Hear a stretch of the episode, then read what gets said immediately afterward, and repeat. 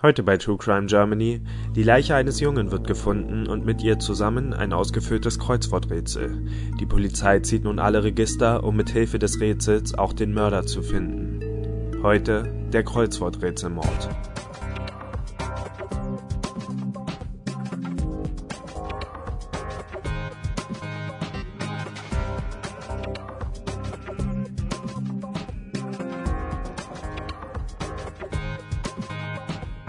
Es ist der 15. November 2016. Herzlich willkommen zu einer neuen Ausgabe von True Crime Germany. Und heute reden wir über den Kreuzworträtselmord.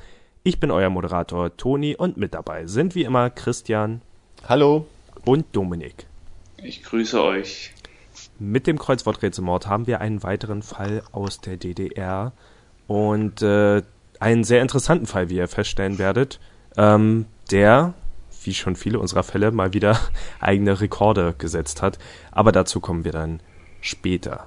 Ja, der Kreuzworträtselfall. Ähm, was habt ihr denn, kanntet ihr den schon vorher? Ich frag mal so. Ja, tatsächlich, ähm, das ist tatsächlich einer meiner, das klingt ein bisschen ähm, dubios, aber einer meiner Lieblingskriminalfälle, weil ich den tatsächlich aus dem Fernsehen kannte. Es gibt äh, ähm, den Tatort des Ostens, wie ich ihn nenne, den Polizeiruf 110 und da gab es tatsächlich eine ganz, einen ganzen Film mhm. über diesen Fall, der das auch akribisch fast äh, minutiös wäre jetzt ein bisschen übertrieben, aber sehr detailliert nachgestellt hat.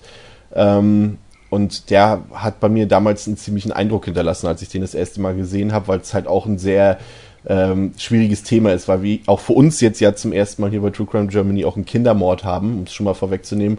Und das ähm, ist ja schon immer ein bisschen was anderes, was das auch emotional mit einem macht. Und das hat mich schon immer ergriffen, der Fall so ziemlich. Ähm, ja, naja, also mir war der durchaus wie bekannt. Ja. Wie man es nimmt, der Vampir hatte auch ein paar Kindermorde dabei. Ja, stimmt, ja. Ja, ich, also ich kannte ihn noch nicht. Ich, also ich meine mal, also ich habe früher viel Polizeiruf 110 geguckt, vor allem mit meiner Mutter zusammen. Und ich meine mich zu erinnern, dass der, dass diese Episode über den Fall mal als Wiederholung irgendwann lief und dass wir die mal gesehen haben. Ich habe, es gibt auf, auf YouTube Zusammenschnitte, ich habe mir die mal angeschaut, die kamen mir bekannt vor, die, die Episode, aber ich, ich, mir, mir, mir sagte der Fall was, als ich mich dann wieder damit beschäftigt habe, aber wirklich im Gedächtnis hatte ich ihn nicht. Mhm. Okay. Also ich wusste nichts weiter damit anzufangen, habe aber in meinem Kopf schon die spannendsten Theorien zusammengewürfelt. Was könnte das sein? Der Kreuzworträtselmord hat da irgendwie Hinweise gegeben durch Kreuzworträtsel in der Zeitung und dann eingesendet, aber es kam ja dann doch ein bisschen anders. Interessant wäre es für mich jetzt vielleicht so ansatzweise, weil es in der Region spielt, wo ich selbst wohne. Also ich bin ja Leipziger ähm, und hier ist halt so Halle Leipzig der Bereich, wo der Fall stattfindet. Ja, das ist eigentlich auch, auch schon ein ganz guter Einstieg. Also ähm, wir sind quasi in dem Fall mal wieder in unserem Lieblingsjahrzehnt, den 80ern. ähm, das ist 1981 passiert und wie du schon gesagt hast, in Halle Neustadt. Ähm, für die, die es nicht kennen, Halle Neustadt ist quasi, ja, ist es wirklich tatsächlich so, vielleicht kennst du dich da ein bisschen besser aus als Regionaler, so eine, mehr oder weniger, so habe ich es verstanden, eine künstlich erbaute Stadt, also keine, die jetzt natürlich gewachsen ist mit hunderte Jahre langer Geschichte, sondern mehr oder weniger für die ähm, Arbeiterklasse aus den Chemiewerken quasi so eine Stadt, die aufgebaut wurde, wo dann die ganzen Arbeiter alle angesiedelt werden konnten.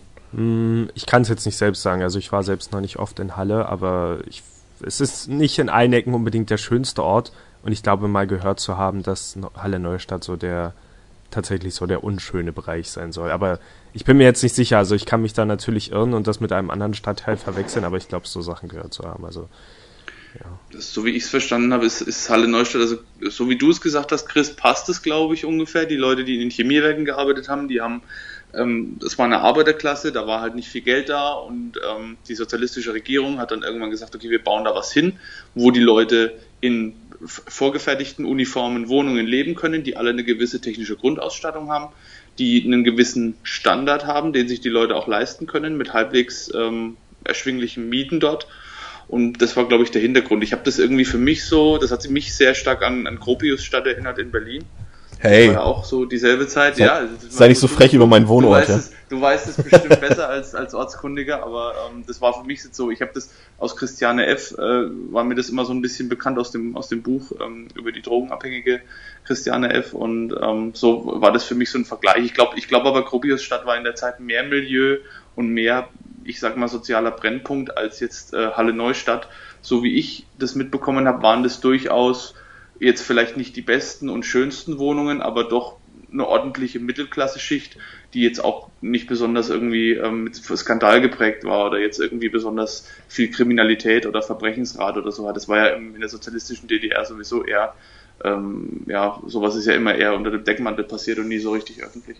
Ja, und was, was halt ähm, ähm, diesen Fall so für uns fast schon ungewöhnlich macht, ist, dass er an sich gar nicht besonders ist. Also der Tatergang ist relativ simpel, traurig, aber simpel.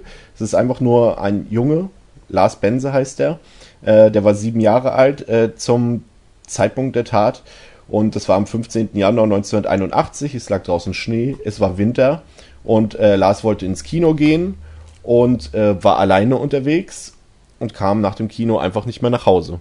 Das ist quasi erstmal der Fakt, der da ist. Äh, und alles, was sich darum gebildet hat, ist eigentlich das Interessante an diesem Fall. Ja. Also Lars Benze ist zum Kino gelaufen, das haben meine Recherchen ergeben. Er ist hingekommen, hat wohl, äh, seine Freunde haben wohl dort auf ihn gewartet. Er wollte sich so einen, so einen Kinderzeichentrickfilm anschauen. Da gab es wie so ein, das war wie so ein Jugendtreff, was man halt damals auch in diesem, in dieser Siedlung gemacht hat, um für die Kinder und für die Jugendlichen was zu schaffen, wo sie sich halt beschäftigen können. Ähm, und da lief halt immer so ein Kinderkino, wo halt auch kleinere und vielleicht größere Kinder hin konnten für kleines Geld und sich einen Film anschauen konnten. Und da ist er hingekommen, wurde wohl irgendwie noch abgesetzt von seiner Schwester, glaube ich, und ist aber bei den Freunden selbst, als die in Sichtweite waren, ist er, also hat er sich von seiner Freundin, äh, von seiner Schwester getrennt und ist aber bei den Freunden selber nie angekommen. Also er war wohl nie im Kino und seine Eltern haben halt dann nur abends gemerkt, okay, er kommt nicht heim und ähm, haben dann auch direkt die Volkspolizei verständigt. Ja, das war um 18 Uhr, gab es die erste Vermisstenmitteilung. Ähm, anders als man es zum Beispiel bei Erwachsenen gewohnt ist, wo ja dann die Polizei erstmal sagt, warten Sie ab, nur weil jemand nicht nach Hause kommt, heißt das noch lange nicht, dass er ermordet wurde oder entführt wurde. Äh, ist das bei Kindern was anderes, wenn Kinder nicht nach Hause kommen oder Eltern sagen, wir vermissen unser Kind, normalerweise wäre es jetzt schon längst zu Hause, dann wird die Polizei auch damals in den DDR eigentlich relativ zügig tätig und es hat dann auch gleich eine Suche begonnen. Man hat dann, was jetzt wieder interessant ist, weil wir jetzt wieder auf Halle Neustadt zurückkommen, ähm, quasi eine Suche ähm, angefangen und in Halle Neustadt, durch diese ganzen Plattenbauten, die dort entstanden sind, gab es halt, ähm, so wurde das übermittelt, äh, viele Verstecke, viele Treppenhäuser, flache Dachzonen und alles sehr verwinkelt, wo man halt sich gut verstecken konnte, wo auch ein theoretischer Täter, soweit sind wir ja noch nicht, sich gut verstecken konnte und auch ein Opfer verstecken konnte und es einfach nicht einfach war, dort jemanden zu finden. Was ich auch heftig fand, es gab wohl in diesen Siedlungen, neben diesen ganzen verwinkelten Gängen und neben diesen Schränken, die da im Flur waren, gab es wohl sogar wie so Zwischenböden. Man hat da so Zwischenböden eingezogen, wie kleine Dachböden, auf denen man den Bauschutt und die Baumaterialien, die beim Bau nicht verwendet worden sind, einfach mal äh, liegen gelassen hat. Warum das so war, kann ich jetzt nichts dazu sagen. Das lag aber sehr, sehr oft auch sehr lange noch in diesen, in diesen Bauten drin. Weit nach der Fertigstellung gab es die noch und sowas war natürlich auch für Kinder, denen langweilig war, immer ein beliebter Spielplatz. Konnte man sich schön verstecken, konnte man sich schön zurückziehen und da neben den Kellern der Häuser, das war wohl routinemäßig immer der erste äh, Suchpunkt, wo man angefangen hat, weil sich wohl damals viele, viele Kinder oft im Keller versteckt haben hat man dann ähm, angefangen, den näheren Umkreis äh, von, von Halle Neustadt eben um diesen Treff rum, um diesen Kinotreff, hat man äh, angefangen, diesen, diesen Bereich zu durchsuchen, systematisch zu durchsuchen. Und weil es eben auch ein Kind war, haben sich da erstmal auch alle beteiligt. Da hat jeder mitgeholfen. Es gab damals wie so eine Bürger, Bürgerinitiative, eine freiwillige Hilfsinitiative für die Volkspolizei, die quasi abgerufen werden konnte, wenn äh, Manpower gefragt war, wenn die Leute noch Hilfe gebraucht haben. Und die haben sich da tatkräftig beteiligt. Und man muss sich auch vor Augen führen, die damalige DDR war eine ganz spezielle Zeit. Das wissen viele heute nicht mehr, die halt jetzt heute in dem Alter vielleicht so zwischen 15 und 20 sind, die haben das nicht mehr mitbekommen, aber damals gab es viele Sachen einfach nicht. Da wurde viel tabuisiert, vieles wurde nicht angesprochen und eben Kindesentführung, Kindes, ähm, ja, halt, wenn ein Kind verschwunden war oder auch Kindermord, das wurde eher so totgeschwiegen. Das war eine Sache, die im Westen passiert, das gab es im Westen, im kapitalistischen Gebiet der Bundesrepublik, aber nicht bei uns im sozialistischen, äh, volkstreuen oder, oder ähm, regierungstreuen Osten. Und wenn sowas passiert ist, dann war natürlich jeder darauf bedacht zu gucken, okay, das Kind muss schnell gefunden werden, damit wir ausräumen können, dass es sich hierbei um ein Verbrechen handelt. Ja, man hat dann auch ähm, unterirdisch gesucht. Also es gab auch natürlich zwischen diesen ganzen äh, Plattenbauten auch ein Kanalsystem und das hat man dann auch äh, komplett durchforstet. Aber diese ganzen Suchaktionen blieben dann ohne Resultat und tatsächlich erst durch einen äh, mehr oder weniger Zufall zwei Wochen später ähm, hat sich dann erst was ergeben und zwar ähm, an einer Bahnstrecke äh, von zwischen Halle und Leipzig äh, ist an einem Gleis ein Streckenläufer lang gegangen. Ich weiß gar nicht, ob es diesen Beruf Gibt es den Beruf heutzutage noch? Das habe ich schon mal gefragt. Ich glaube glaub, nicht. Ich glaube nicht. Das war also Streckenwärter. Ähm, ich, der hat, so wie ich das verstanden habe, war das jemand, der die Strecken inspiziert hat, der die regelmäßig abgegangen ist, um zu gucken, ob irgendwie Hindernisse auf den, auf den Gleisen liegen, um zu gucken, ob die Gleise frei sind. Der hat ja auch eine Kelle gehabt, mit denen die Züge äh, hat abwinken können, wenn irgendwie was vorgefallen ist, was äh, das, das Passieren des Zuges irgendwie erschwert oder unmöglich macht. Aber ich glaube, den Beruf selber gibt es heute nicht mehr bei der Deutschen Bahn. Ja, und dieser Streckenläufer, ähm, der hat halt zwei Wochen nach dem Verschwinden des kleinen Lars ähm, einen Koffer am Gleis gefunden und hat dann auch ähm, jemanden verständigt und es hat sich dann tatsächlich am Pupp, dass in diesem Koffer eine, sich eine Leiche befindet, die zwischen Zeitungen eingepresst war und es war halt, äh, der Koffer war von innen schon und auch von außen, weil es halt auch geschneit hat, ähm, dementsprechend feucht und nass und man hat dann halt die Leiche eines Kindes gefunden in diesem ja. Koffer. Das war sicherlich für den, für den Streckenläufer und auch für alle Beteiligten, als der, der Koffer geöffnet wurde, sicherlich ein riesen Schockerlebnis. Ähm, es hat sich dann noch relativ zügig herausgestellt, dass ähm, diese Leiche zu einer Leiche wurde, weil dem Opfer Stichverletzungen durch stumpfe Gewalt zugefügt wurde, auch im Kopfbereich. Und es wurde genauso schnell klar, dass an, der, an, dem, an dem Opfer ein Sexualverbrechen Verbrechen stattfand. Was ich, was ich interessant fand, der Streckenwärter, den du angesprochen hast, der war zu dem damaligen Zeitpunkt auch erst 19. Also der war noch recht jung. Und der hat ja diesen Koffer gefunden. Und der erste Gedanke, der einem 19-Jährigen damals so in den Kopf kommt im Osten, hatte sich vielleicht gedacht, okay, da ist, dann mag Kohle drin sein. Was mache ich, wenn da Geld drin ist? Was mache ich mit dem Geld? Behalte ich das? Gebe ich das ab? So wie es eigentlich vorgeschrieben ist. So, oder, so ein Koffer ähm, von Dagobert, meinst du? Zum Beispiel, ja. Oder, oder äh, was noch, was vielleicht fast noch spannender ist für, für Jugendliche aus der damaligen Zeit, ähm, Westsachen. Sind da äh, Levis Jeans drin? Ist da irgendwie, sind da irgendwie Platten drin von subversiver Musik? Das war so der, der, der erste Gedanke. Und was, was mache ich dann damit, wenn ich das finde? Gebe ich das ab, so wie es vorgeschrieben ist? Behalte ich das für mich? Und, und na, so mit so einem leichten äh, Kribbeln, da hat er auch selber davon erzählt, dann später noch, hat er dann den Koffer aufgemacht und hat dann äh, leider keine, keine äh, Levis Jeans oder, oder Geld gefunden, sondern wirklich die Leiche von, von einem kleinen Jungen. Und ähm, man kann sich vorstellen, jemand, der gerade auch selbst erst noch im dem, dem Teenageralter kurz entwachsen ist, ähm, der war natürlich fix und fertig, der Mann, als er es gefunden hat und, und dementsprechend natürlich auch äh, schockiert, weil er eben was ganz anderes erwartet hat. Ja. Ähm, das Besondere an diesem Koffer waren halt diese Zeitungen, ähm, in die die Leiche eingepresst waren. Und in diesen Zeitungen befanden sich Kreuzworträtsel, die tatsächlich auch ausgefüllt waren, äh, wo wir quasi auch schon beim Thema dieses Falls sind. Äh, man hat dann versucht, ähm, mittels Nitrat Nitrinlösung die Spuren sichtbar zu machen. Äh, da gab es auch ein paar, aber nicht, nichts Konkretes und es gab halt ansonsten keine Hinweise und Spuren, außer eben diese besagten ausgefüllten Kreuzworträtsel. Ja, das ist richtig. Also der Koffer muss man dazu sagen, der Koffer war ja nichts Besonderes. An dem Koffer selbst, man hat erstmal gehofft, ob man damit irgendwie ähm, Spuren oder daran Spuren finden kann oder anhand des Modells des Koffers vielleicht Rückschlüsse ziehen kann auf den Ursprungsort, wo wurde der Koffer gekauft, wer hat ihn gekauft, aber es war leider ein Allerweltsmodell.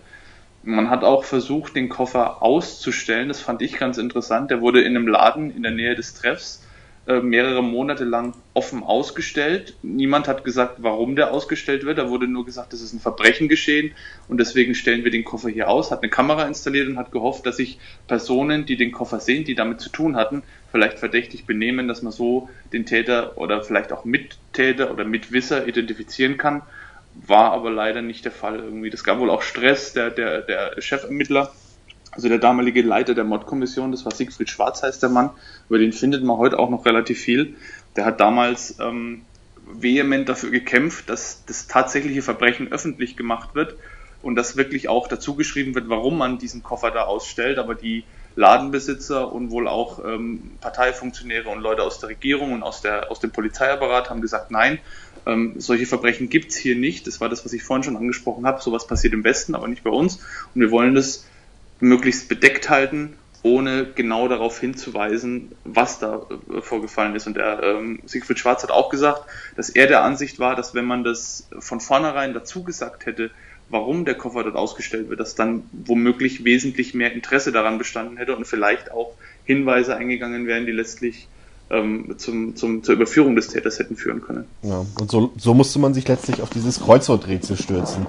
Ähm, das Kreuzworträtsel äh, ist deshalb so interessant äh, gewesen, weil ähm, die, die Rätsel selbst mit einer ziemlich auffälligen und individuellen Schriftart versehen waren. Also man konnte äh, relativ zügig Eigenarten in der Schrift erkennen. Mal hier eine Öse, die geöffnet war bei einem Buchstaben und hier eine, auf, eine auffällige Kurve oder ein auffälliger Schwung.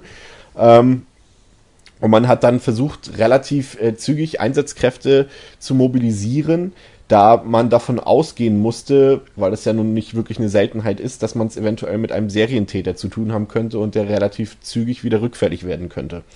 Ähm, die Ermittler sind dann also ähm, auf die Idee gekommen, dass man einen Text anfertigen sollte, der diktierfähig ist und diese sind dann mit dem, mit dem Text äh, von Haus zu Haus äh, hofiert und haben die Leute gebeten, ähm, diesen Text aufzuschreiben.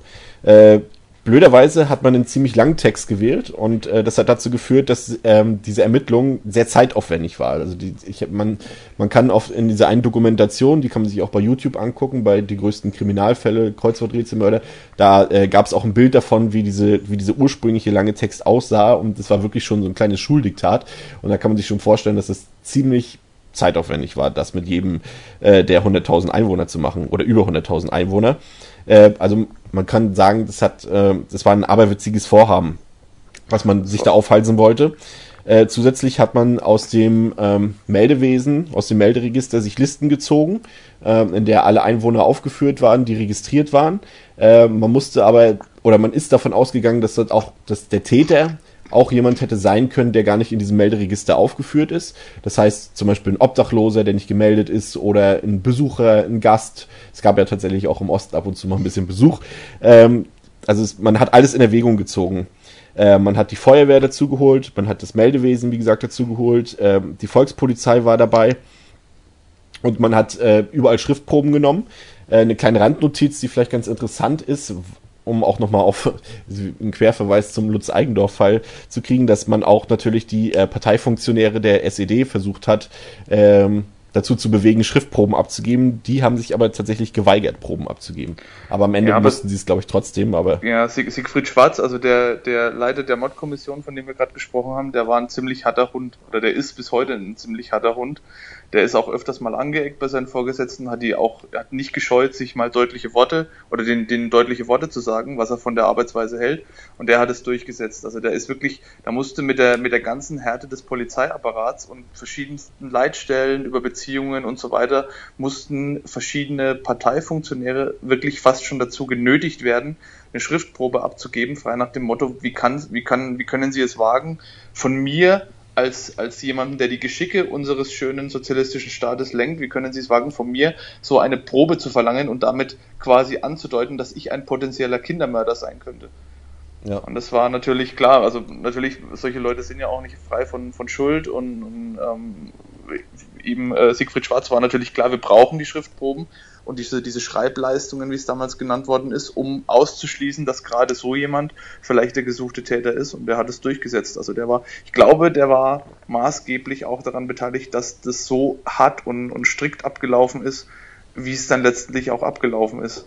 Ich glaube, man muss den Fall wirklich mal in Relation zu unseren sonstigen Fällen setzen. Wir haben jetzt wirklich oft äh, diese Art von Mordfällen gehabt, wo es eben entweder wirklich Serienmörder gab, also viele Morde in Folge oder eben Bombenangriffe, Drohungen, Erpressungen oder eben jemand wie Lutz Eigendorf, der zwar so gesehen erstmal nicht gefährlich ist, aber dann eben so, ein, so eine symbolische Gefahr.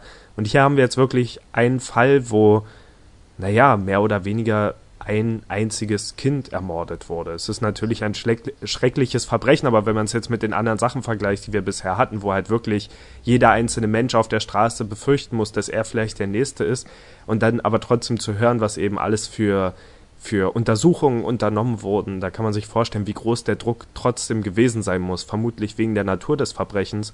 Und ja. ich finde aber diese, diese Annahme erstmal, dass, also natürlich geht man davon aus, dass es eventuell weitere Morde geben wird, aber wir haben in dem Fall ja noch keinen Serienmord. Wir haben ja einen einzigen Mord gehabt und trotzdem Richtig. diese, diese Riesenaktion mit verschiedenen Menschen, die für verschiedene Aufgaben abgestellt wurden, also natürlich vers äh, verschiedenen ähm, Ermittlungsleitern in verschiedenen Positionen und eben diese übertrieben große Schriftsucheraktion, wo durch komplett Halle Neustadt gegangen wurde und noch mehr Sachen gemacht wurden. Also es wurden ja nicht nur die, es wurde ja nicht nur die Schrift genommen, sondern eben auch Altpapier durchsucht, um weitere Zeitungen zu finden mit Kreuzworträtseln und alle möglichen Akten durchzusehen und einfach eine Riesenaktion wegen eines einzigen Mordes. Ich weil es die Leute bewegt. Ne?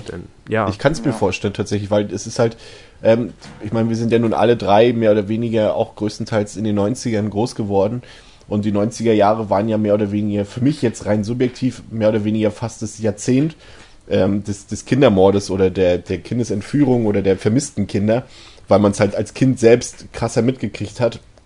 Und äh, ich weiß noch, bei uns damals, das hatte ich, glaube ich, auch schon mal erwähnt bei Zeiten, äh, wenn da Flugblattaktionen waren und meine Mutter hatte damals auch einen Laden und sie hat dann auch immer die, die Poster ausgehängt, wenn ein Kind vermisst war und so weiter. Und das ist halt, geht den Leuten halt nah, weil es sind halt Kinder und es ist halt schon irgendwie was anderes weil ähm, bei einem Mord, sag ich mal, an einem Erwachsenen, da kann alles Mögliche dahinter stecken. Da kann eine Beziehungstat dahinter stecken, da kann einfach nur ein Raub dahinter stecken, was auch immer. Aber beim Kind, äh, das ist halt was anderes. Was, was soll da großartig hinterstecken? Da kann entweder ein Sexualtrieb hinterstecken oder einfach nur, ja, letztendlich steckt immer so eine Art Trieb hinter, ne?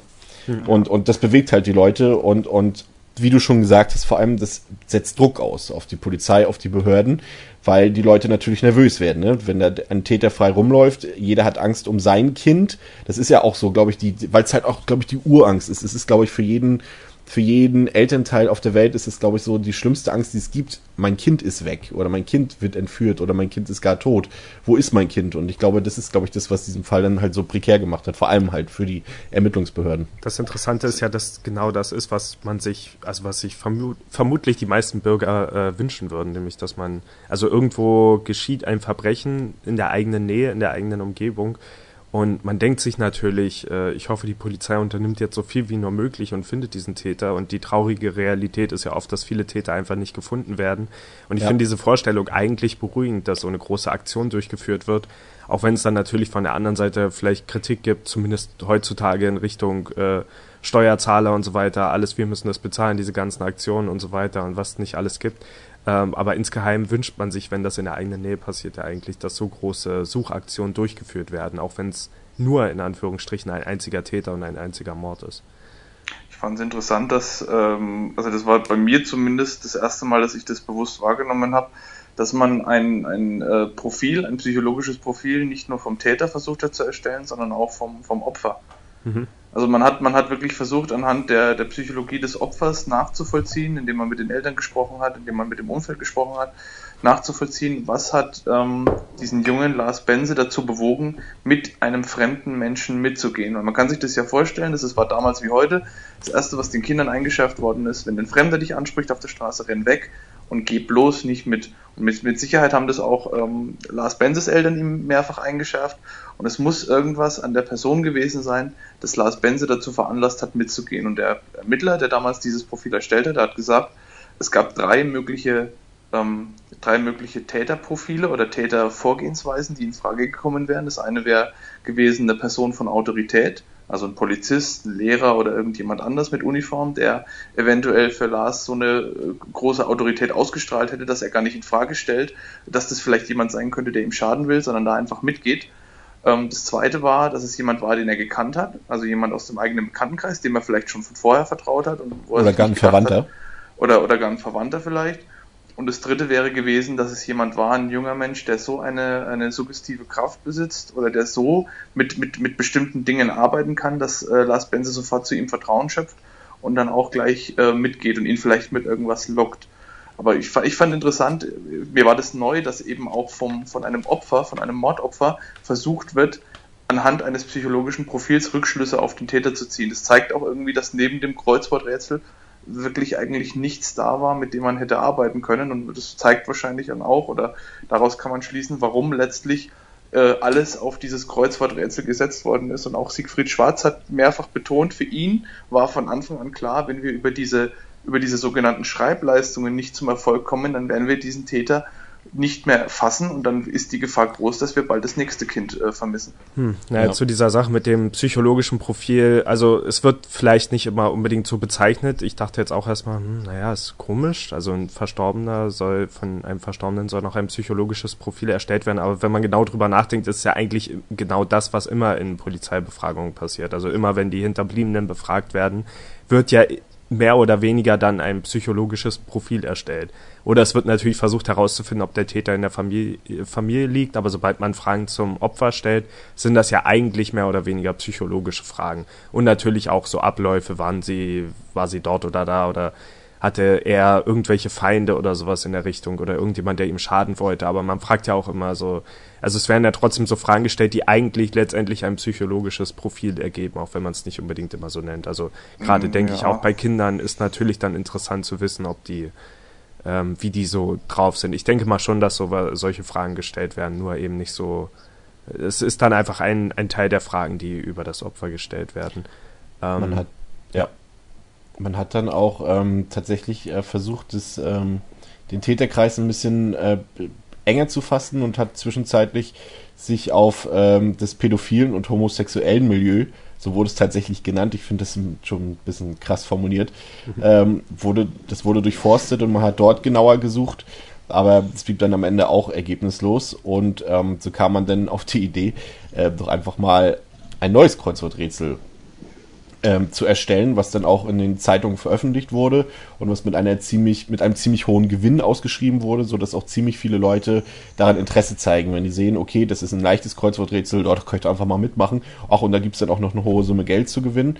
Ähm, damit hat man dann versucht, die Leute dazu zu bewegen, halt äh, Schriftproben sozusagen leichtfertig abzugeben.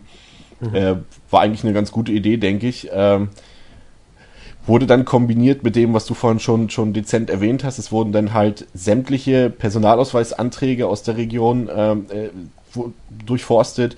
Ähm, Kfz-Anmeldungen und Ummeldungen wurden ebenfalls durchforstet. Und äh, du hattest, glaube ich, das hattest, glaube ich, auch schon erwähnt vorhin, dass halt von den großen Chemiebetrieben halt alle Akten ebenfalls einmal komplett durchgeblättert worden und es sind dann halt über 100.000 Kaderakten gewesen, so konnte man es dann erlesen.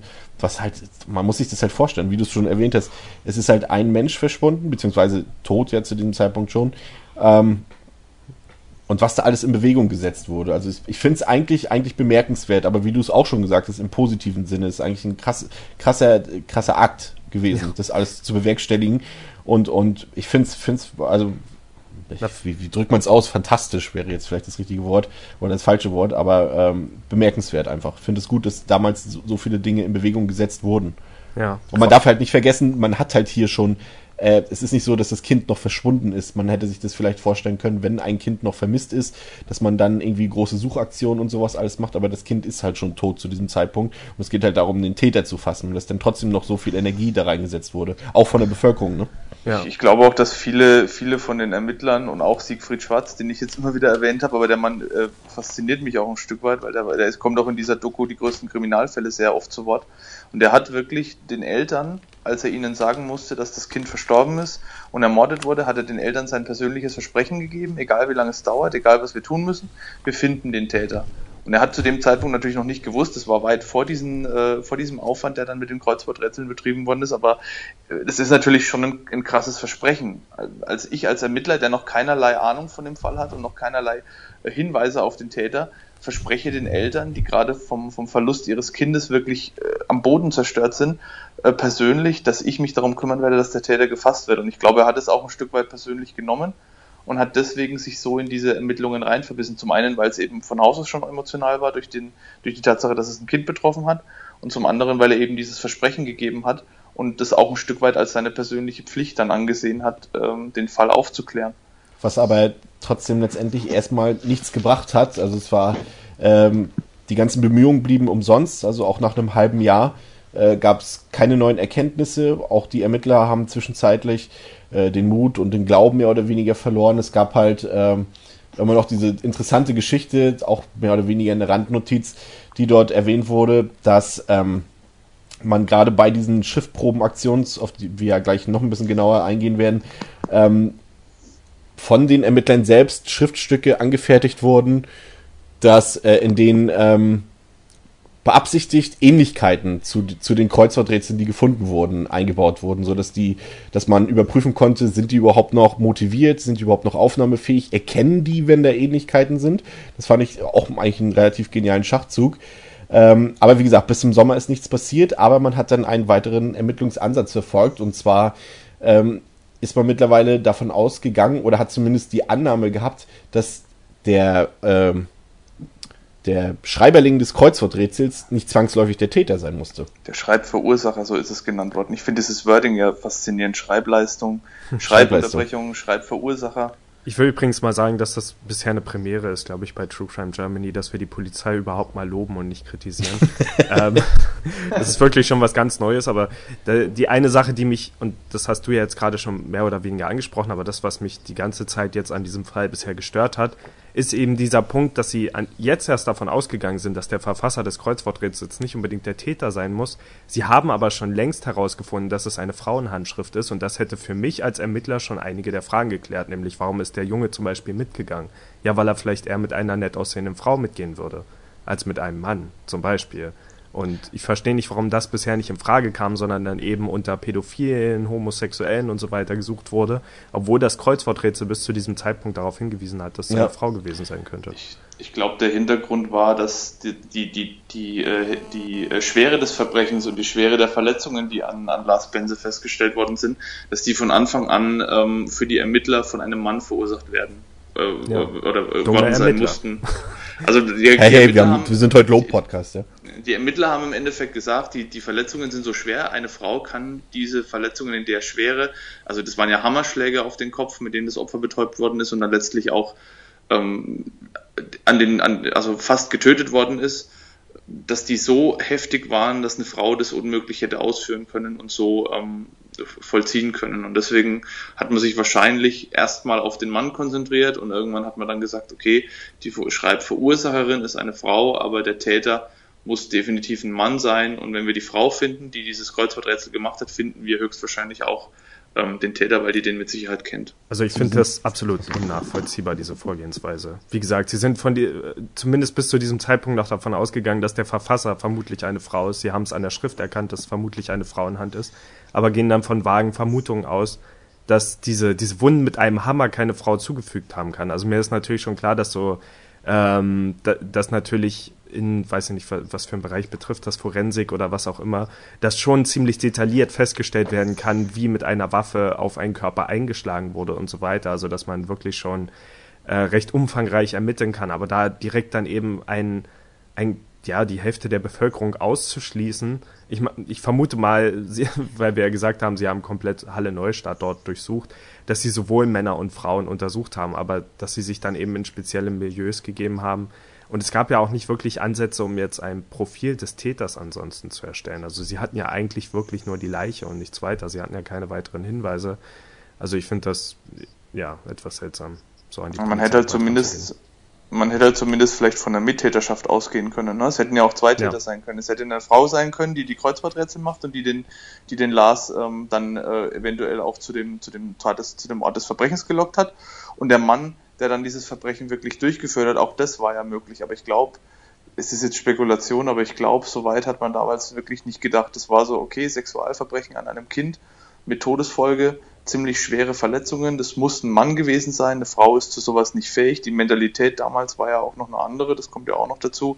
Ich glaube, das hat man einfach kategorisch irgendwie ausgeblendet und hat gar nicht irgendwie den Gedanken daran verschwendet, ja. ähm, dass das vielleicht auch eine Frau zumindest oder dass eine Frau zumindest auch hätte beteiligt sein können an dem Aber Verbrechen. Um, um fair ja. zu sein, Statistiken spielen bei sowas ja auch eine Rolle und letztendlich gab es vermutlich auch zu diesem Zeitpunkt schon viele Statistiken, die eben gesagt haben, dass die meisten dieser Verbrechen von Männern durchgeführt werden. Und ich denke, wenn sexueller Missbrauch festgestellt wurde, konnte man auch dort, na gut, weiß ich nicht, inwiefern man da feststellen konnte, dass es ein Mann war. Ja, aber, das ist, ja. Ja, also. Was man jedenfalls zu diesem Zeitpunkt im Sommer feststellen konnte, ist, ähm, dass einem die Zeit davon gelaufen ist. Ähm, äh, in dem Sommer 1981 wurden gerade mal ein Fünftel der Leute, also von ein Fünftel der Leute wurden erst Schriftproben eingeholt und ähm, da ein Ermittler, wahrscheinlich war es dein Ermittler, Dominik, den du da immer so gerne lobend hervorhebst, ähm, hat äh, erwähnt, dass wenn man in dem Tempo weitergemacht hätte, dann hätten, hätten diese Schriftprobenermittlungen zwei bis drei Jahre gedauert und das ist dann selbst den Ermittlern wesentlich äh, zu viel gewesen. Ähm, drum hat man das Verfahren nochmal vereinfacht und hat ein weiteres Kreuzworträtsel in Auftrag gegeben, der dann allerdings nur noch mehr oder weniger wie so, so ein Lückentext aufgebaut war, wo dann halt nur einzelne Buchstaben gefehlt haben, die zu ergänzen waren. Ähm, was dann in der Summe am Ende, und das ist, glaube ich, so die bemerkenswerteste Zahl, die wir heute so haben, wo wir gar nicht so viel mit Zahlen hantieren, aber am Ende hat es dazu geführt, dass 551.198 Schriftproben eingeholt wurden, beziehungsweise durchforstet wurden. Das ist eine krasse Zahl, oder? Ja, und damit sind wir bei unserem heutigen Rekord angekommen. Genau. Ja. Also ich glaube, ähm, es gab es auch bis dahin nie wieder. Es gab nochmal irgendwie einen anderen. Einmalig. Fall, ähm, ist eine einmalige Sache gewesen, ja. Der so, der, wo es ähnlich war, wo auch irgendwie Schreibproben ähm, genommen wurden, aber in der Form und in der äh, Höhe und, und Kapazität gab es das nicht mehr. True Crime Germany, der Podcast der Weltrekorde. Also ja. wir hatten ja wirklich, wir hatten letztes Mal, glaube ich, den ersten Serienmörder, wir hatten schon irgendwie die größte Polizeiaktion so und so und jetzt machen wir größte Schriftprobenauswertung. Also irgendein Rekord muss einfach dabei sein. Aber tatsächlich kam man jetzt dann auch zu, zumindest zu ähm, einer Erkenntnis, und zwar ähm, gab es, ich mag jetzt in diesem Fall, fehlt mir das richtige Wort, aber im ersten Moment ist es ja vielleicht eine Tatverdächtige, nennen wir es mal so. Und zwar äh, kam dann eine sogenannte Frau G ins Visier der Ermittler, ähm, bei der man dann die Schriftproben sozusagen ähm, erkannt hatte und verglichen hatte mit dem, was in den alten Kreuzworträtseln ausgefüllt war. Frau G war zu diesem Zeitpunkt als Saisonkraft an der Ostsee in Wustrow tätig und man hat dann relativ zügig von Ermittlerseite die örtliche Polizei an der Ostsee beauftragt, doch mal ähm, eine Schriftprobe einzuholen und die wurde dann auch nach Halle weitergeleitet. Und es gab dann, wenn ich mich jetzt nicht ganz irre, das hat noch eine ganze Weile gedauert, Mitte November dann den Treffer mit der sogenannten Schreibleistung, wie äh, Dominik das so schön genannt hat. Ähm, man wollte dann bei Frau G rückfragen die hat sich zu dem Zeitpunkt aber nicht, äh, sich nicht im Dienst befunden, sondern die war gerade auf einer Urlaubsreise mit ihrer bereits volljährigen, volljährigen Tochter. Ähm, man wollte allerdings von, von Ermittlungsseite nicht noch mehr Zeit verlieren und ähm, ist dann sozusagen mit der Kripo noch in derselben Nacht, ähm, als man erfuhr, dass sie in den Urlaub fährt, nach Werder gefahren. Ich weiß jetzt nicht genau, wo Werder ist, aber ich glaube, es ist in Brandenburg, wenn ich mich nicht ganz irre. Dort wollten die halt Urlaub machen und dort äh, hat man dann die Frauen befragt, die beiden, und mit den Kreuzworträtselstichproben äh, konfrontiert. Und die waren nicht für uns jetzt nicht überraschend äh, überrascht und ahnungslos, weil logischerweise war schnell klar, dass die beiden jetzt mit der Tat nicht viel zu tun haben werden. Ja, das, äh, was, was ich halt so interessant fand, man hat die, man hat die ja gefunden, ich, was, was mich so ein bisschen ähm, wo ich mich immer so ein bisschen versucht habe reinzuversetzen, wenn du, wenn du ein Ermittler bist, also jemand, der da wirklich monatelang im Voraus erfolglos Schreibprobe um Schreibprobe um Schreibprobe durchforstet, irgendwann mit Sicherheit auch mal an einen Punkt kommt, wo man sagt, okay, ich habe jetzt einfach keinen Bock mehr, ich will nicht mehr, ich will jetzt einfach, dass das entweder aufhört oder dass wir jetzt ein Ergebnis bekommen und irgendwann mit Sicherheit auch Phasen hat, wo man einfach das, das nicht mehr kann vielleicht und auch gar nicht mehr die Konzentration hat und dann bekommt man plötzlich eine Schreibprobe, die mit der, äh, mit der eigentlichen gesuchten äh, Kreuzworträtselschrift übereinstimmt. Dass man dann überhaupt, wie, wie, was muss das für eine Reaktion sein? Denkt man dann im ersten Moment, okay, jetzt, ich habe mich da bestimmt verschaut, ähm, das kann nicht sein, dass das jetzt das Richtige ist. Ist es vielleicht ein Gag von irgendeinem Kollegen, weil man hat sich dann auch untereinander wohl so ein bisschen veralbert und hat dann gesagt, ja, ich komme dann irgendwie, äh, was ich lustig fand, der äh, Oberleutnant der Kripo, der hat dann zu dem, zu dem äh, Siegfried Schwarz gesagt, pass auf, wenn ich diese Schreibleistung irgendwo bekomme, dann komme ich rückwärts auf allen vier Bällen in dein Büro und, und, und teile dir das mit. Das hat er dann zwar nicht gemacht, aber ähm, so hat man dann halt schon so untereinander, um ein bisschen bei der Stange zu bleiben, das Ganze auch so ein bisschen als, als mit, mit, so ein paar, mit so ein paar Scherzen durchsetzt und dann trifft man auf diese Schreibprobe und man kann vielleicht im ersten Moment gar nicht so richtig glauben, dass man jetzt wirklich äh, kurz davor steht, das Verbrechen zu lösen. Und es muss wohl auch eine ziemliche Euphorie ausgelöst haben im Ermittlerkreis, als man das dann gefunden hat. Und wie Chris schon gesagt hat, man ist ja auch gleich hingefahren, um wirklich dann auch keine Zeit mehr zu vergeuden. Hat die ähm, Dame gefunden, hat die auch wohl mitgenommen wieder nach Halle Neustadt, um sie dort zu befragen und hat auch schon während der Fahrt in Erfahrung bringen können, wer ähm, als Täter aus dem näheren Umfeld in Frage kommt. Also man ja. hat die schon während der Fahrt befragt und hat dann gesagt, ähm, wer, wer ist denn aus dem näheren Umfeld? Sind, haben sie Männerbekanntschaften, die regelmäßig bei ihnen irgendwie verkehren und das, man ist dann auf den Freund ähm, der, der 20-jährigen Tochter gekommen. Du hattest ja gesagt, die, die, also wie dieser Moment gewesen sein muss, wenn man endlich die Hoffnung hat, die richtige Schrift oder naja, überhaupt eine, eine nähere Spur zu haben. Und ich habe mir eben die ganze Zeit vorgestellt, bis, bis dann dieses Schriftstück, also diese Schriftprobe erstmal wieder in, in Halle oder Leipzig, wo war es, äh, angekommen ist. Also einfach diese, diese Wartezeit, ich weiß ja nicht genau, wie lange es damals äh, gedauert hat, so einen äh, Brief zu versenden oder wie das ich letztendlich... Ich glaube, es ist Telegramm, oder? Kann man das mit so ich glaube, über Telegramm, ja, das, das ist, ist es in Auftrag gegeben worden bei der örtlichen Polizei, die wussten von nichts, die sind dann einfach hin, haben die Schreibprobe eingeholt und haben die wieder zurückgeschickt, aber das hat wahrscheinlich trotzdem seine, seine äh, Zeit gedauert und dann natürlich, bis es ausgewertet wurde. Hm. Ja, äh, die Spur hat dann, wie Dominik schon erwähnt hat, äh, halt zu dem Freund der 20-jährigen Tochter geführt. Und da hat sich dann relativ schnell ähm, bei den Ermittlungen ergeben, dass es sich auch tatsächlich bei dem Freund um den Täter handelt. Ähm, und zwar ist der, hat ist diese Spur, die man hatte, ist nach einem Ort namens Friedrichsroda in Thüringen geführt. Und äh, dort wurde erst vor kurzem eine Art Gewerkschaftsferienheim aufgebaut, äh, die dann äh, fließend Arbeitskräfte gesucht haben und dort hatte sich dann ein junges Paar gemeldet. Das war dann halt die Tochter von VG und ihr Freund, äh, Matthias S., der war 19 zu dem Zeitpunkt, ähm, also ein Jahr jünger als die Tochter. Und das hatte dann relativ zügig einen, ähm, einen Sinn ergeben. Und so wurde halt dieser Matthias S. Ähm, auch direkt an seinem Arbeitsplatz verhaftet und wurde zusammen mit Frau G dann vernommen von der Polizei. Und noch äh, mit tief in der Nacht während der äh, ersten Vernehmung war dann Matthias S. auch ziemlich geständig gleich. Ja, ähm, du hast es gerade angesprochen, auch das ist wieder so ein, so ein ähm, Zeitdokument von der damaligen Zeit, ein Erholungsheim für die dortigen Gewerkschaftler.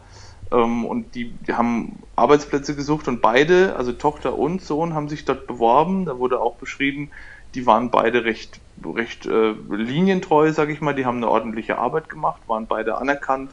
Sie war als Kellnerin, glaube ich. Er war irgendwie als Elektriker oder sowas dann angestellt, hat dort gearbeitet und war zwar, wurde zwar als recht ruhig beschrieben, als teilweise auch in sich gekehrt, aber doch als jemand, der einen ordentlichen Job gemacht hat und der auch anerkannt war von den Kollegen, der geachtet war und der ein gewisses Ansehen auch genossen hat im, im näheren Kollegenkreis. Also niemand, der besonders auffällig gewesen wäre oder jemand, der jetzt irgendwie schon vielleicht, äh, wie wir es bei, bei Dagobert ja hatten, der, der immer wieder Probleme gehabt hat, auch persönliche Probleme. Das war bei, bei ähm, Matthias S. überhaupt nicht der Fall, wenn man den, den Beschreibungen glauben kann der Kollegen. Ja, ähm, das Geständnis hat dann auch dafür gesorgt, dass man letztendlich auch genau wusste, was, ähm, wie genau die Tat abgelaufen ist. Und ich finde, wenn man das dann sich wieder vor Augen führt, dann merkt man auch relativ zügig wieder, ähm, warum es auch so wichtig war, diesen Täter zu finden und warum dieses Schicksal des Jungen dann die Leute auch so beschäftigt hat. Ähm, Matthias S. hat dann gestanden, dass er den Jungen halt ähm, quasi nach dessen, ähm, wie hast du es genannt, Freizeittreffbesuchs äh, mit Spielzeug gelockt hat und hat ihn dann quasi auf direkten Wege in die Wohnung von der Freundin, von der Frau G. mitgenommen. Äh, Matthias S. wusste, dass äh, die Frau nicht zu Hause ist und hat dann den Jungen missbraucht, hat ihn ähm, mit einem Hammer betäubt und anschließend in eine Wanne gelegt und mit weiteren Schlägen und Messerstichen äh, traktiert und ermordet. Anschließend hat er ihn dann in den Koffer verpackt und ist dann äh, mit dem Zug Richtung Leipzig gefahren und hat den Koffer dort aus dem Pfannenzug geworfen. Und es ist einfach so, es ist einfach krass, wenn man das liest und wenn man das, wenn man das, wenn man das hört, finde ich, weil es halt so, so, so es ist halt ein Kind. Und wenn man dann schon den Begriff oder die, das Werkzeug Hammer erwähnt, fehlen einem eigentlich so ein bisschen die Worte, finde ich. Ja, vor allem halt auch, wenn es ein Sexualverbrechen ist. Also Mord ist ja schlimm, richtig schlimm, aber wenn das noch einen sexuellen Hintergrund hat, ist es natürlich nochmal eine ganz andere Hausnummer. Und ähm, es, es, ich finde auch, also man hat, man, man liest Widersprüchliches darüber und natürlich sind keine genauen Details bekannt oder zu finden. Ähm, mal wird beschrieben, dass er ähm, den Mord letztlich nicht geplant hatte, sondern wirklich eigentlich das sexuelle, äh, die sexuelle Trieb, äh, also der sexuelle Trieb und die, dessen Befriedigung im Vordergrund stand und dass der Mord eigentlich mehr so im Affekt äh, passierte, weil er sich dann halt bewusst gemacht hat, okay, wenn ich jetzt äh, das Kind wieder laufen lasse, besteht die Gefahr, dass das Kind ähm, eben berichtet, was passiert ist. Und dass er deswegen ähm, das Kind getötet hat, dann wieder an anderer Stelle wird beschrieben, da kommen wir vielleicht auch gleich noch dazu, dass er auch Tötungsfantasien hatte, dass es nicht nur rein um die sexuelle Komponente ging, sondern auch darum, wirklich ein Kind umzubringen.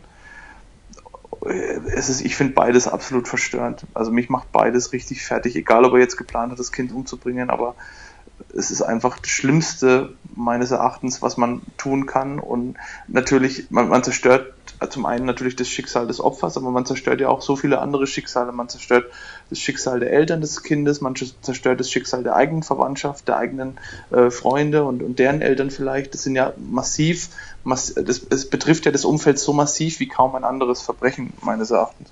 Richtig.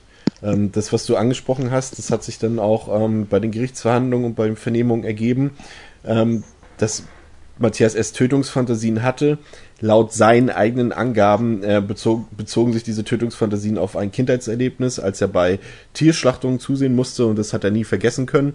Das ist ja auch wieder so ein, so ein ich würde jetzt mal sagen, Trope, nennt man das bei Filmen, so ein Klischee, mehr oder weniger. Mhm. Ähm, die Freundin hat dann auch von, von einer gestörten Sexualität berichtet und dass die Freundin, die spielt irgendwie so eine, eigentlich so eine geheime Hauptrolle in diesem Fall, finde ich. Sie hat, es gibt zum Beispiel, es ist auch ganz gut in dem Polizeiruf 110 äh, gezeigt worden, dass ähm, bevor Matthias S. und, und die Frau G., ähm, die ist ja, Frau G heißt sie ja gar nicht. Nee, die, die Frau, G ist die Mutter, Mutter die, die Tochter, die Frau Tochter A. von äh, Frau G, Frau A. Ja.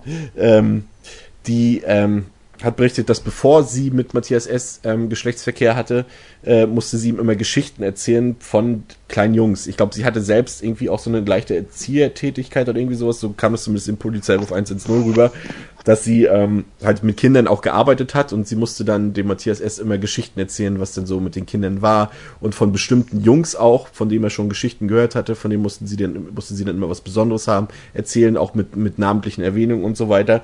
Und das finde ich ist eigentlich, ähm, wo wir gerade ursprünglich vorhin mal geredet haben davon, als man davon ausging, dass äh, das Kreuzworträtsel von einer Frau ausgefüllt wurde, aber der Täter wohl ein Mann ist, von so einer Art Mittäterschaft. Die wurde hier ja nicht belegt, da kommen wir am Ende nochmal kurz drauf zu sprechen. Aber allein wenn man das, und das ist tatsächlich ein Fakt, dass sie halt wusste von seiner, quasi von seiner Tendenz in diese Richtung, macht sie für mich eigentlich mehr oder weniger trotzdem zu einer Art Mittäterin. Wenn, wenn dir jemand, wenn dir jemand Geschichten, äh, quasi von dir Geschichten fordert, mhm. bevor, bevor du Geschlechtsverkehr mit der Person machst, von, von kleinen Kindern, von Kindergartenkindern oder von Grundschulkindern, die da erzählt werden müssen, da sollte man doch eigentlich merken, dass bei jemandem im Gehirn irgendwas nicht so ganz richtig sein kann. Um es mal drastisch also auszudrücken. Ja, an, angeblich war das ja ein Faktum. Ich konnte das erst nicht glauben, wie ich das gehört habe, dass es wirklich, weil, weil wie du sagst, Chris, normalerweise sagt man, okay, wenn jemand jemand anderen bittet, Kindergeschichten zu erzählen und explizit davon berichtet, dass man gerne mal einen Mord begehen würde, dann kann man schon davon ausgehen, dass diese Person zumindest hellhörig werden müsste, wenn es ein nah, nahestehender Mensch ist und sagen, okay, meinst du das jetzt ernst oder ist es jetzt irgendwie blöd, bloß so blöd dahergesagt, sondern man, man würde das ja zumindest hinterfragen oder sich seine Gedanken dazu machen. Und aber es scheint tatsächlich durch Fakten belegt zu sein, dass es sich so abgespielt hat. Also zumindest hat die Frau Apelt, also die Freundin von ihm, ähm, hat es so vor Gericht erwähnt und, und angesprochen. Und da habe ich mich auch gefragt, warum äh, läuten da nicht alle Alarmglocken? Und ich, ich spreche zumindest mit jemandem darüber und, und, und äußere mich dazu, und, sondern ich, ich kehre das in dem Fall einfach unter den Tisch und tue so, als wäre es nie passiert. Und ähm, vielleicht, vielleicht hätte man durch sowas ja schon die Tat verhindern können. Es ist eine weit hergeholte Spekulation. Natürlich, ähm, dass man dann nicht gleich zur Polizei rennt, wenn das der eigene Partner sagt, ist klar. Aber vielleicht hätte sich dadurch ein Gespräch mit der Mutter ergeben oder mit jemand anderem und vielleicht wäre ja irgendwas aufgeploppt, wo man sagt, okay, ähm, da müssen wir näher nachbohren, weil sowas klingt sehr, sehr gefährlich zunächst mal. Die Staatsanwaltschaft hat dann tatsächlich auch ähm, Anzeige wegen Mordes erstattet sozusagen und hat lebens, eine, lebens, eine lebenslange Haftstrafe gefordert. Und ähm, die hat Matthias S. dann auch tatsächlich bekommen. Ähm, interessant wird der Fall, obwohl er eigentlich quasi jetzt schon beendet ist, dann tatsächlich nochmal mit der äh, Wende. Ähm, dort wurden nämlich ähm, viele Strafurteile aus DDR-Zeiten nochmal neu überprüft und äh, laut BRD-Recht neu bewertet. Und zu dem damaligen Zeitpunkt ähm, galt Matthias S., also zum Tatzeitpunkt noch als Jugendlicher. Und deshalb äh, wurde eine Wiederaufnahme sozusagen der, äh, wie nennt man das, des, äh, des Urteils? Das, ja, des Verfahrens, das wurde, genau. Das Verfahren wurde wieder aufgenommen und das Urteil wurde nochmal noch mal neu bewertet. Genau, und es hat sich ergeben, dass hier eine Höchststrafe von zehn Jahren maximal Verwendung finden kann. Man hat das Ganze dann aber so gelöst, dass er zumindest in einer Art Sicherheitsverwahrung dann bleiben musste, indem man ihn in so eine Art Anstalt äh, geschickt hat. Und äh, so war er dann tatsächlich auch bis 1996, anschließend noch mit einer äh, Betreuung im, wie nennt man das, Maßregelvollzug? Nee. Betreut, betreutes Wohnen ja. äh, mit psychologischer, ähm, ja, unter psychologischer Betreuung. Genau. Und ähm, 1999 wurde er dann tatsächlich auf freien Fuß gesetzt und entlassen. Und ähm, interessant ist halt in diesem Fall, dass man eigentlich nichts weiß über Matthias S. Also es gibt natürlich diese Berichte von den Polizisten, die dann auch halt ihr, ihr wahrscheinlich auch ein paar Sachen sagen konnten, Aussagen tätigen konnten, was das für ein Typ war und auch bestimmt von ehemaligen Kollegen. Aber es ist alles so über den Täter. Wir haben jetzt immer Täter gehabt, über die wir was sagen konnten. Wir hatten einen Namen, wir hatten auch ein Bild größtenteils immer vor Augen. Wir wussten, wie der Täter aussah, wenn es denn einen Täter gab. Aber hier ist alles sehr anonym geblieben. Also man hat auch dann in der Folge dafür gesorgt, dass Matthias S. Ähm, anonym ein neues Leben aufbauen konnte. Also er ist dann auch mit, äh, das ist mir jetzt zum Beispiel, ja genau, mit seiner, mit dieser Frau, also mit der Frau A, äh, hat er dann auch ein Leben aufgebaut. Es gab dann auch noch ein Kind ich glaube, die sind nach Magdeburg gezogen, wenn ich mich jetzt nicht ganz irre, aber man weiß ansonsten nichts über, über diesen Menschen, über diesen Täter. Und das ist halt auch so eine Sache, die, die mir jetzt zumindest aufgefallen ist. Und ich hatte nicht in Erinnerung, dass das so üblich ist, dass man, dass man das halt so geheim hält. Normalerweise kommt sowas auch groß in die Presse. Und hier haben wir zum Beispiel den Fall, dass dieser Fahndungserfolg, und es war ja, wenn man, was Toni vorhin auch gesagt hat, oder was wir alle gesagt haben, das, was hier alles in die Wege gesetzt wurde, und äh, welcher Kraftakt das war, überhaupt diese ganzen Ermittlungen äh, durchzuführen. Und dann war tatsächlich dieser Fahndungserfolg und dass man den Täter hatte und dass man wusste, wer der Mörder ist. Das war eine kleine Randnotiz in der Tageszeitung. Also es war jetzt irgendwie nicht eine Schlagzeile oder eine, große Überschrift. Das war ganz klein an der Seite.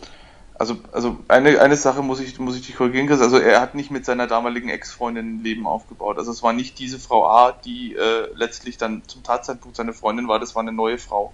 Ah, okay, da war ich mir jetzt auch Also es war eine, es war eine andere Frau. Die beiden, also sie, sie hat dann später beschrieben, die haben sich wohl im Gericht das letzte Mal gesehen. Da kommen wir gleich noch dazu. Da kam ja dann auch noch mal ähm, was nach, sage ich mal, was dann mit seiner, was seine, seine äh, damalige Freundin noch mal in den Fokus rückt. Aber er hat sich wohl in, in zunächst wurde spekuliert Thüringen, ähm, dann später Magdeburg, aber ähm, hat sich da wohl ein neues Leben aufgebaut mit einer anderen Frau, die er kennengelernt hat, die auch schon ein Kind hatte. Also er selbst hat kein Kind mehr gezeugt, sie hat ein Kind mit eingebracht und äh, die beiden haben den Rest des Lebens dann, dann also miteinander verbracht. Aber ähm, ja, also was du gesagt hast, Chris, A, kaum Medienpräsenz des Falles, außer dieser kleinen Randnotiz und glaube ich einer ursprünglichen Meldung ist nie mehr was publik geworden. Man hat auch diese Schreibleistungen, die, dieses, dieses, dieser Aufwand, der betrieben wurde, der war natürlich in, in Halle und, und Umgebung bekannt. Aber weiter in die Bundesrepublik ist es damals meines Wissens nicht gedrungen weil nichts an die Presse gegangen ist. Man hat kaum mit der Presse zusammengearbeitet. Es wurde nichts veröffentlicht. Und wie du gesagt hast, selbst die Lösung des Falles war nicht mehr als eine kleine Randnotiz in der lokalen äh, Presse und nichts anderes. Hat mich auch sehr gewundert und natürlich auch der Täterschutz. Begründet ist es teilweise damit worden, die, die Hinterbliebenen zu schützen, auch von, von dem Täter, weil natürlich der Vater ähm, auch das wurde ziemlich genau beschrieben in, diesem, ähm, in dieser Dokumentation, fand ich auch richtig heftig, hat mich persönlich stark getroffen, dass der Vater dann zum Staatsanwalt gekommen ist und hat gesagt, ihr habt jetzt meinen Sohn eingesperrt, so sinngemäß. Was hat er denn verbrochen? Was hat er denn gemacht? Ist er eingebrochen irgendwo? Hat er was geklaut? Und dann musste ihm eben dieser, dieser Staatsanwalt sagen, nein, wir haben ihren Sohn vorläufig festgenommen, ähm, weil er unter, das war damals, das war noch kurz vor dem Geständnis, ähm, weil er unter dringendem Verdacht steht, äh, ein Kind ermordet zu haben. Und der Vater ist auch total zusammengebrochen. Er hat es überhaupt nicht verkraftet. Und ähm, die Tat, das, das war das, was ich vorhin angesprochen habe, mit dem äh, viele Schicksale, die betroffen sind, hat den Vater vom, von äh, Matthias S. auch in den Suizid getrieben. Also er hat dann Jahre später Selbstmord begangen, er hat sich nie wieder gefangen. Äh, also indirekt kann man sagen, dass er, äh, dass Matthias S. auch seinen Vater auf dem Gewissen hatte. Die Besonderheit dieses Falls ist tatsächlich auch ähm, eng verbunden mit diesen ganzen einzelnen Schicksalsschlägen ähm, rund um, um das ganze Geschehen halt. Also du hast halt dieses Kind, was am 15.01.1981 ermordet wurde. Du hast den Vater, der verstarb oder beziehungsweise den Suizid begangen hat am 15.01.1994.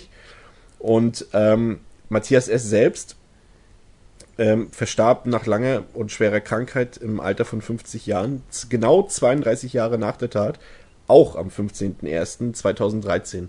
Das ist eigentlich schon wieder, das ist eigentlich was für Toni, wieder so ein interessantes ja. Zahlenspiel, auf das er wahrscheinlich jetzt die ganze Zeit schon gewartet hat, um es zu erwähnen. Aber das ist halt krass. Du hast halt äh, das ursprüngliche Opfer, 15.01., du hast den Vater des Täters, 15.01., und du hast dann den Täter selbst, auch 15.01. Das ist eigentlich schon, Illuminatisch hm. fast. Kurz, kurz Chris, nochmal nicht, der Vater des Täters ist am 15.01. Äh, gestorben. Der Vater des Opfers selbst, der war alkoholkrank, also das war nicht der, der Suizid begangen hat, sondern der Vater von Lars Benze, der hat sich von seiner Frau getrennt. Der war wohl auch nach der Wende ähm, Dauergast in den, in den örtlichen Bahnhofsmissionen eine Zeit lang obdachlos und der ist dann wirklich ähm, am 15. Januar 94, exakt am 13. Todestag von seinem Sohn, ist der gestorben. Und das ist, eine, das ist schon, schon eine krasse Geschichte auf jeden Fall. Ah, das hatte mich irritiert, dann wusste ich das nämlich gar nicht mit dem, mit dem Vater von, von Matthias S. selbst, ja, stimmt. Obwohl da, da, da hat man noch rausgefunden, dass die, dass auch die Eltern von Matthias S. halt dann neue Wohnungen bekommen haben. Die Eltern von Lars, von, also die, die Eltern von Matthias S., die wollten natürlich nicht mehr raus, die äh, haben sich kaum mehr noch irgendwie rausgetraut, als bekannt geworden ist. Natürlich im, im näheren Umfeld wusste man das dort ja ähm, wer der Täter ist. Und ähm, die wurden dann neu umgesiedelt und haben eine neue Arbeit bekommen.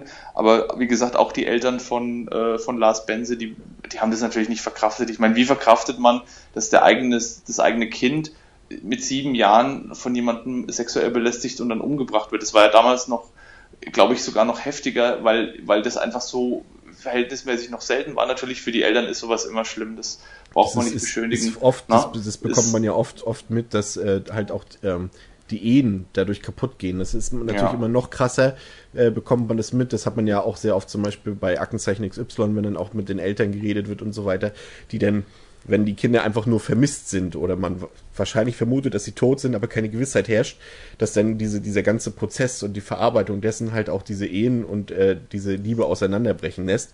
Und äh, das wird natürlich nichts anderes sein, wenn dann tatsächlich klar ist, okay, unser Kind ist tot. Ähm, das verarbeitet jeder anders und äh, das, das bricht dann halt vieles auseinander. Ne? Also wie du schon ja. gesagt hast, da hängen so viele Schicksale dran. Ja. Ähm, was vielleicht dann noch interessant ist, ist das, was dann die Frau Kerstin A die damalige Freundin des Täters äh, noch so zu Werke gebracht hat. Ja. Sie hat tatsächlich, also das, das muss man sich auch mal irgendwie vergegenwärtigen, weil das habe ich auch überhaupt nicht verstanden. Die hat jahrelang, also jahrzehntelang ähm, geschwiegen, also hat sich kaum geäußert und hat, ist auch nicht in Erscheinung getreten und hat dann danach aber, ich glaube es müsste 2013 gewesen sein, ein Buch veröffentlicht, die wahre Geschichte und hat darin diesen Kreuzworträtselmord nicht, nicht faktisch beschrieben, sondern hat den, hat Fakten aus der Zeit und aus dem Fall vermengt mit einer fiktiven Beschreibung. Sie hat die, die Namen geändert, sie hat sich selbst als Mittäterin, als, als Mitwisserin dargestellt, hat beschrieben in diesem, in diesem Buch, wie sie selbst mitgeholfen hat, die Leiche von, von Lars Benze zu entsorgen. Sie ist nach Hause, früher nach Hause gekommen, ähm, Matthias S. hat ihr dann die, die, Tat gestanden, weil sie ihn auf frischer Tat ertappt hat und hat sie quasi zur Mittäterschaft gezwungen, um diese Leiche gemeinsam zu entsorgen, gemeinsam in den Koffer zu packen und dann aus dem Zug zu werfen. Und hat sie so unter Druck gesetzt, jahrelang, dass sie äh, nicht an die Öffentlichkeit damit gegangen ist und nichts dazu gesagt hat und auch bei der Gerichtsverhandlung nichts ausgesagt hat. Und sie hat es aber in dem Buch so dargestellt, als wären das Fakten. Sie hat zwar vorher so ein, so ein Disclaimer gehabt, dass die Geschichte grundsätzlich wahr ist, aber natürlich auch äh, mit frei erfundenen Komponenten, weil es eben ähm, auch der Verarbeitung ihrer eigenen Erlebnisse dient und ein Stück weit natürlich auch äh, der Geschichte, die erzählt wird. Aber schon allein aus einem persönlichen Erlebnis eine Geschichte zu machen, dann diese Geschichte nicht faktisch nachzuerzählen, sondern mit Fiktion zu vermischen und gleichzeitig sich selbst massiv zu belasten bei einer Beschreibung, die relativ realistisch und, und, und, und authentisch rüberkommt, das hat sich mir in keiner Weise erschlossen, warum ein Mensch sowas macht. Wobei das letztlich nicht ganz geklärt wurde, glaube ich. Ähm, es wurde ja tatsächlich dann nach der Buchveröffentlichung ähm, auch, rela auch relativ zügig nochmal gegen diese ähm, Frau A ermittelt. Ähm, aber das wurde dann halt mehr oder weniger fallen gelassen, weil halt das Ganze dann auch irgendwann schon verjährt ist. Aber ich glaube, ja. es ist nicht ganz belegt, ob das nicht vielleicht zumindest diese, dieser, diese, diese, diese, ähm, ihre, ihre, ihre Aussage, dass sie ähm, ihn auf frischer Tat erwischt hat, ob das nicht tatsächlich wahr ist. Also es konnte, glaube ich, nicht B und nicht widerlegt werden, weil halt der Einzige, der das, der dazu hätte etwas sagen können, Matthias S. selbst war, aber der war halt jetzt zum Zeitpunkt der Veröffentlichung des in Anführungszeichen Romans halt schon tot. Also das kann man nicht viel erklären. Weißt du, weißt du, so, sie, sie war ja trotzdem auch ein Stück weit verdächtig. Und durch diese Beschreibungen, die sie vor Gericht gemacht hat, dass sie eben auch ein Stück weit von den Neigungen von ihrem Freund wusste, war ja schon zum damaligen Zeitpunkt zumindest ein gewisses Misstrauen bei den Leuten vorhanden, könnte diese Person was gewusst haben, hat sie vielleicht was verschwiegen, das mit Sicherheit. Und, und sich dann Jahrzehnte, nachdem die Tat eigentlich schon abgehakt war, sage ich jetzt mal, und alles, alle Bücher geschlossen waren, sich nochmal derart zu belasten und das einfach nur mit so einer, mit so einer lapidaren Bemerkung vorab abzutun, ja, ich habe das halt so mit, mit, mit, äh, mit Fiktion vermischt, weil ich halt nicht so richtig sie hat ja auch keine Begründung abgegeben. War es, weil sie die Verkäufer ankurbeln wollte, weil sie sich ins Gespräch bringen wollte? War es wirklich vielleicht ein Grund oder für sie ein, ein, ein Weg, ein Katalysator, das zu verarbeiten? Aber sie hat sich ja damit selbst massiv belastet. Und wie du sagst, Chris, es ist fallen gelassen worden, weil keine Beweise vorlagen. Man hatte halt nichts in der Hand. Ähm, aber man hat sie ja dann trotzdem nochmal massiv verdächtigt. Und man hat Jahrzehnte, nachdem alles erledigt war, diesen Fall nochmal neu aufgerollt, nur anhand eines Romans, den diese Person veröffentlicht hat. Und, und, und sie hat ja auch ähm, massiv, also, also sie hat ja auch massive Repressalien dann noch erfahren nach der Veröffentlichung. Sie wollte eigentlich Lesungen veranstalten, die sind abgesagt worden, weil Drohungen ausgesprochen wurden, weil Leute das ernst genommen haben und das immer noch nach Jahrzehnten so krasse emotionale Reaktionen bei den, bei den Menschen hervorgerufen hat, dass es der, der Frau nicht möglich war, diese, diese Promotion für dieses Buch zu betreiben. Es wurde natürlich ein Bestseller, schon allein wegen des Skandals, in Anführungszeichen, der da passiert ist.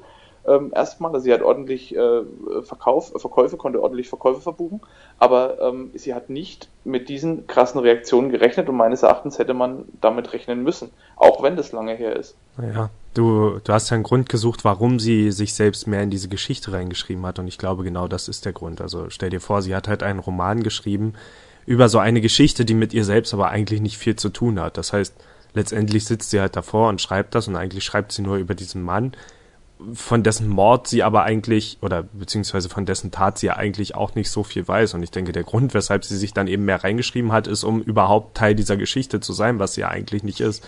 Also sie ist natürlich Teil der Auswirkungen und dem, was davor passiert ist, aber eigentlich, ich denke, für sie war das so die Berechtigung, überhaupt dieses Buch zu schreiben, indem sie sich selbst überhaupt erst in dieses Buch reingeschrieben hat, mehr oder weniger. Denn sonst hätte es eigentlich keinen Grund gegeben, sie dort zu haben. Ja gut, also, ich, also wenn du die, die Freundin von einem, von einem zumindest zum damaligen Zeitpunkt bekannten Verbrecher bist und erstmal verarbeiten musst, stell dir vor, du hast, du hast jemanden, den du liebst, der dir nahesteht und erfährst von heute auf morgen, dass die Person ein, ein Mörder ist. Lassen wir mal außen vor, dass er vielleicht vorher schon solche Andeutungen hat fallen lassen. Wir kennen die Situation ja nicht, vielleicht hat sie das auch nicht ernst genommen, hat es abgetan, hat es selber für sich einfach so, ging zu einem Ohr rein, zum anderen raus, hat gedacht, okay, der spinnt halt wieder und dann erfährst du plötzlich, dass er nicht nur einen Mord verursacht hat oder begangen hat, sondern auch ein, ein Kind missbraucht hat. Ich glaube schon, dass sowas zu, zu, zu, einem, zu einer Situation führt, die man auch, wo es durchaus berechtigt ist, dass man sagt, ich brauche jetzt, ich brauche jetzt irgendwie ein, ein Outlet oder ein, ein, eine Möglichkeit, äh, die Emotionen, die ich damals verspürt habe, rauszulassen. Da geht ja jeder anders damit um. Also das, ich sehe es schon so, Aber glaubst du wirklich, dass, dass sowas das, berechtigt ist. Glaubst du wirklich, dass das ihr einziger Grund war, dass sie sich gedacht hat, ich fange jetzt an, ja. Romane zu schreiben, nur um was zu verarbeiten? Ich glaube schon, nee, dass sie irgendwie sich, sich dann dachte, ich will jetzt irgendwie eine spannende Geschichte hier schreiben und das heißt ja auch irgendwie die wahre Geschichte und das kann ja nicht einfach nur eine Geschichte über eine Frau sein, die mitbekommen hat, was, was diesem, was ihrem Mann da widerfahren ist und darüber schreibt sie jetzt in einem Roman, weil das das könnte genauso gut ein ermittelnder Polizist oder irgendjemand schreiben. Also ich denke schon, mhm. dass sie mhm. irgendwie wollte, ah, ich schreibe jetzt einen spannenden Roman und ich mache diese Geschichte irgendwie, ich, ich mache die noch ein bisschen, noch ein bisschen spannender und so. Also ich denke jetzt nicht, dass das irgendwie, ich meine, reine Verarbeitung, da gibt es auch andere Möglichkeiten und vor allem muss man da keinen Roman wählen. Da kann man ja was, das, was üblich ist, ja. halt so eine, so eine Autobiografie oder irgendwas schreiben. Was du sagst, ist durchaus richtig. Das, das ist für mich das auch, warum ich, warum für mich das so unglaublich war, weil das für mich passt es, wie du richtig sagst, nicht zusammen. Zum mhm. einen, wenn ich was verarbeiten will, so stelle ich mir das vor, dann versuche ich darüber möglichst sachlich zu berichten, die Fakten, die in mir irgendwo drinnen liegen, wo ich sage, ich, das muss raus, damit ich in der Lage bin, damit abzuschließen und es zu verarbeiten, dass ich das dann einfach so nah an der Wahrheit wie möglich als, als Faktenbericht einfach veröffentliche. Es wäre ja auch eine Möglichkeit gewesen, äh, so eine Art Biografie draus zu machen und zu sagen, okay, ich, ich berichte davon, so wie ich es in Erinnerung habe, um einfach diese Sachen loszuwerden und um endlich meinen Frieden zu machen mit der Tat und mit der, mit der Situation, in der ich mich damals befunden habe. Und das passt für mich null zusammen damit, dass ich eine, eine Sache, die mir eigentlich, so hat sie es ja dargestellt, nahe geht, aber gleichzeitig als Thriller, als irgendwie Action-Roman versuche aufzumachen und noch mit, mit Sachen, die so sich gar nicht zugetragen haben, noch beschönige und da mehr oder weniger so eine, so eine Hollywood-Fiktion draus, äh, draus mache. Und das, für mich passt es nicht zusammen. Warum? Dann kann also für mich kann es so, sie kann so betroffen nicht gewesen sein, bin ich der Meinung, sonst hätte sie darüber wahrscheinlich sachlicher berichtet. Und, und, und ja, wie du sagst, glaub ich, ich glaube auch, ich glaube auch, da, da, da, hat Kalkül dahinter gesteckt und die, die bewusste äh, Absicht, sich selbst ins Gespräch zu bringen und eventuell Geld oder Ruhm zu generieren durch diese, durch diese Geschichte. Das mag jetzt hart klingen, aber ich finde, ich finde sowas heftig. Das, es ist ja nicht nur ihr Schicksal, das betroffen war. Es geht die, die Eltern an des Täters, es geht die Eltern des Opfers an. Ja, es gut, geht natürlich auch die Ermittler und so an. Ja, es ist, es ist. Äh, ja, aber es hat dich ja jetzt auch in den anderen Fällen nicht gestört, dass Leute Filme darüber gemacht haben und so. Das läuft auch aufs Gleiche ja. hinaus. Diese Filme werden ja auch nicht gemacht, weil jemand denkt, oh Gott, ich bin so betroffen davon, ich muss einen Film machen, sondern die werden natürlich gemacht, um Geld zu machen. Also es ist ja, der gleiche klar, Fall. klar, aber, aber da, da machen die Filme nicht, nicht Leute, die unmittelbar äh, direkt betroffen waren. Darum geht's. Hm, ja, die aber Filme es sind zumindest in irgendeiner Weise müssen ja immer Leute involviert sein, die Bescheid wissen über diesen Fall. Also zumindest wenn sie noch leben, dass sie in naja. irgendeiner Weise nah daran sind. Und du darfst standen. halt nicht vergessen, dass es hier ja auch einen Film gibt zu mit Polizeiruf 110. Ja, kommt ja, noch dazu. Aber gut, also eine Verarbeitung. Ja, ja gut, aber das, das, die Film, die, bei den Sachen muss man ja sagen, das waren ja keine reißerischen ähm, Sachen, um Geld zu generieren oder um, um, um irgendwie Ruhm zu, zu äh, irgendwie hervorzurufen für irgendjemanden, sondern das waren ja mehr oder weniger wirklich auch Faktenberichte. Das war quasi äh, ähm, hier Aktenzeichen XY als, als, als Filmform. So, ne? Ich fand es schon, ich finde, es hat schon eine andere Hausnummer, aber ich meine, klar, je, grundsätzlich kann man sagen, jeder Film oder jedes Buch oder jede Geschichte, die auf einem Mord basiert, ähm, ist irgendwo, hat irgendwo auch damit zu tun, aber für mich ist es halt eine Sache, ob ich einen Film mache, der so lose an, an den Fall angelehnt ist, wie beispielsweise hier, ähm, sagen wir mal, Texas Chainsaw Massacre an die, an die Morde von Ed Gein, das ist ja nur eine lose Verbindung, aber hier berichtet eine Person, die selbst betroffen war, die sogar unter Verdacht stand, eine gewisse Mitwisserschaft gehabt zu haben, in einer Weise, die für mich einfach nicht mit, mit der Verarbeitung von, von, von, oder von, von den eigenen Erlebnissen konform geht. Und das war so, das hat mich so, so ein bisschen stutzig gemacht und ähm, das fand ich halt einfach komisch irgendwie an der, an der, an der Geschichte. Warum, warum tue ich sowas? Was, was sind die Beweggründe dahinter? Das lässt sich für mich nicht nachvollziehen. Ich habe übrigens vorhin noch äh, recherchiert, was für Filme eigentlich rauskamen in dem Jahr, äh, beziehungsweise in dem Monat, als der Junge im Kino war. Ihr habt ja gesagt, es war irgendwie ein spezielles Kinderprogramm, deswegen habe ich da in der Richtung auch nichts direkt gefunden, aber zumindest kam Cannibal Holocaust äh, tatsächlich in dem Monat raus. Es gibt leider keine direkte Verbindung zu diesem Fall, aber äh, ansonsten hätten wir noch einen Zufall ähm, gehabt. Und eine Sache, die ich vorhin noch loswerden wollte, es gibt übrigens immer noch Streckenüberprüfer oder wie, wie ist der Beruf? Strecken, Streckenläufer? Streckenwärter. Genau, gibt's immer noch. Ähm, die gehen immer noch die Strecken entlang mit Warnwesten und, und Tablets und keine Ahnung, untersuchen dann alle möglichen elektronischen Geräte, aber natürlich auch die Gleise selbst. Also okay. das nur noch als kleiner, als kleine Richtigstellung. Okay. Okay. Ähm, ja, dann weiß ich nicht, äh, von meiner Seite ist alles gesagt zu diesem Fall. Ähm, ja, ich bin ja bin auch durch, mehr oder weniger. Muss aber trotzdem am Ende nochmal betonen, dass also mir der Fall tatsächlich einfach ziemlich nahe geht. Ich weiß nicht, also ich denke, es geht einfach jedem so bei Kindermord. Ja. Ähm, und es ist halt schon einfach ein krasses Schicksal. Und was man einfach keinem Menschen, gut verbrechen gönnt man sowieso keinem Menschen, aber das ist halt so ein, so ein, so ein Schicksal, was man, was halt besonders bewegt. Und das gönnt man einfach keinem. Niemandem. Ja. Ja. Okay. Ähm, für mehr bewegende Schicksale kommt doch zu Twitter, at TrueCrimeGR und hört auch unsere nächste Episode, in der wir bereits wieder einen spannenden Fall äh, für euch in Vorbereitung haben. Bis dahin vielen Dank fürs Zuhören. Gebt uns natürlich Feedback und all die tollen Sachen. Und wir verabschieden Die ihr sowieso schon immer macht. Genau. Die ihr sowieso schon immer macht. Und Muss Bewertung auf iTunes unbedingt, ganz wichtig. Genau, Bewertung wenn auf ihr uns gut findet. Ganz wichtig. Auch wenn ihr uns schlecht findet, bitte. Ähm, wir brauchen das. Dann aber auch gut bewerten. Genau. Nein, Quatsch. Doch, doch, gut bewerten muss schon sein. Okay, ähm, immer gut bewerten. Bis zum nächsten Mal. Ich bin Toni und tschüss. Mach's gut. Ich tschüss. meinte mit Christian. tschüss. Und, und Dominik, tschüss. Nimm doch dein Solo-Album auf. Und at TrueCrimeGR. At TrueCrimeGER. DER. DER. DER. GER. At Guinness Killer, Serial Killer World Records. Das war ein großer Fehler, den, den Twitter-Account so zu nennen. Ja.